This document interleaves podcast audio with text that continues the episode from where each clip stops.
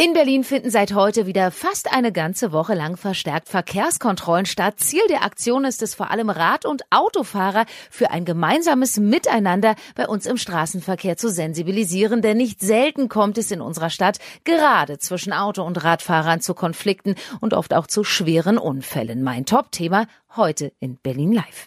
Berlin Live, der Podcast. Immer in Echtzeit. Das Top-Thema in Berlin und Brandenburg. Heute um 10 Uhr. Ja, diese Aktion oder diese Kontrollstelle, die wir heute jetzt hier haben, ist eine von vielen, die wir in dieser Woche durchführen. Ähm, wir sind die ganze Woche unterwegs mit allen örtlichen Dienststellen und dem zentralen Verkehrsdienst, um hier das Thema Verkehrssicherheit wieder ein bisschen nach oben zu holen.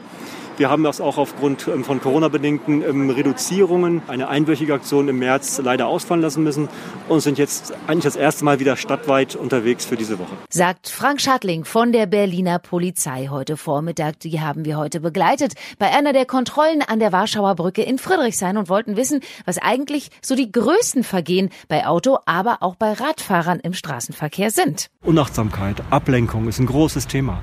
Ablenkung durch die neuen Medien. Jeder hat sein Smartphone. Jeder ist geneigt, auch während der Fahrt vielleicht nochmal die Mitteilung zu tippen. Was gar nicht geht aus unserer Sicht, ähm, weil viele Unfälle auch eben durch das Thema Ablenkung verursacht werden. Auch da sind wir unterwegs, also Handyverstöße. Ja, Handyverstöße beim Autofahren am Steuer, aber auch auf dem Fahrrad. Ja, da wird gern mal Musik angemacht zum Radfahren und mit den Kopfhörern durch die Stadt gefahren. Nicht ungefährlich für Radfahrer. Trotzdem sagt Frank Schattling. Also sich im Ohrhörer ins Ohr zu stecken und dabei am Verkehr teilzunehmen, ist per se nicht verboten. Ich kann es natürlich niemandem empfehlen, hier mit irgendwelchen Stöpseln im Ohr am Straßenverkehr teilzunehmen. Wir haben es gerade gesehen, da sind mehrere Funkwagen hier zu einem Einsatz über diese Kreuzung ähm, mit ähm, Eile, mit Sonderrechten gefahren. Wenn ich das auch nur zu spät mitbekomme, dann habe ich schon vielleicht einen Nachteil und begebe mich auch selber in Gefahr. Heute um 14 Uhr. Ja, in Gefahr haben sich heute Mittag an der Mühlenstraße, Ecke Stralauer Allee, auch viele Radfahrer begeben, weil sie was getan haben, Berlin-Reporter Stefan Iselin? Ähm, weil viele Radfahrer hier an der Kreuzung recht hemmungslos bei Rot über die Ampel fahren. Und das sieht die Polizei natürlich gar nicht gern, weil sie ja nicht nur sich selbst, sondern auch schwere Unfälle mit Autofahrern verursachen können. Ja, und werden Sie dabei erwischt, zum Beispiel bei einer der Verkehrskontrollen, reagieren Sie dann meist weniger einsichtig, sagt Frank Schattling. Wenn man sich dann überraschen lassen muss als Radfahrer, oh, das kann sogar zur Not einen Punkt kosten, je nachdem, was für ein Verstoß das ist.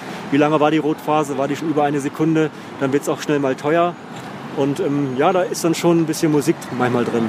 Ja, viele Radfahrer, die heute Mittag an der Warschauer Brücke vorbeikamen und das Team der Polizei hier angetroffen haben, haben sich aber auch gefreut, denn hier wurde nicht nur kontrolliert und ermahnt, sondern Fahrräder wurden auch sicher gemacht und registriert. So wie bei dieser Dame hier. Ich lasse es registrieren, weil wir wohnen im Leben in Berlin jetzt 20 Jahren und nach vier Fahrräder Verlust will ich jetzt keinen das fünfte behalten, ein bisschen länger. Heute um 17 Uhr. Ja, gerade bei schönem Wetter, wie wir es in diesen Tagen haben in Berlin, sind natürlich auch viele Radfahrer in der Stadt unterwegs. Kommt es da zu Konflikten zwischen Auto- oder Radfahrern oder auch Fußgängern und Radfahrern?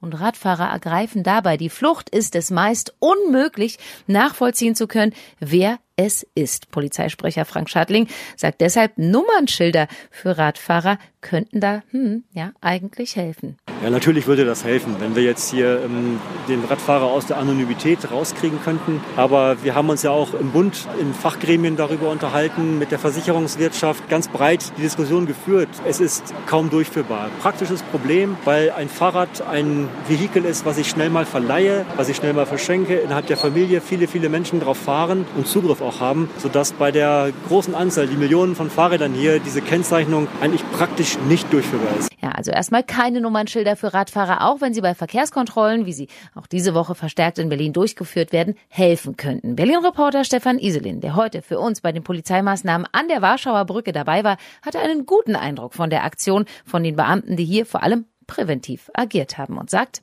Sie möchten einfach das Ganze auf Augenhöhe den Fahrradfahrern darstellen. Nicht belehrend sein, sondern eher aufklärend. Versuchen, die Leute dafür zu sensibilisieren, äh, wie man sicher im Straßenverkehr sein kann. Das fängt schon damit an, dass das Rad registriert ist, aber eben auch, dass das Portemonnaie zum Beispiel nicht in der, in der hinteren Hosentasche ist. Falls da einer hinten dran ist, dass das recht schnell geklaut ist. Da wird eben versucht, eben zu zeigen, wir sind da, wir sind greifbar. Ja, na dann, auf ein gemeinsames und rücksichtsvolles Miteinander im Berliner Straßenverkehr. Die Kontrollen gehen noch bis einschließlich schließlich Donnerstag. Gut also, wenn Sie als Autofahrer zum Beispiel Ausweis, Fahrzeug und Führerschein dabei haben.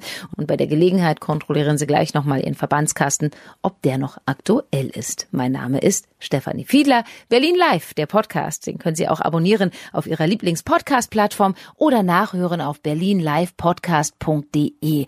Hat Ihnen der Podcast gefallen? Freuen wir uns natürlich, wenn Sie ihn weiterempfehlen. Wir freuen uns aber auch über Feedback, das gern per Mail an podcast.berlinlivepodcast.de. Berlin Live, der Podcast. Immer in Echtzeit.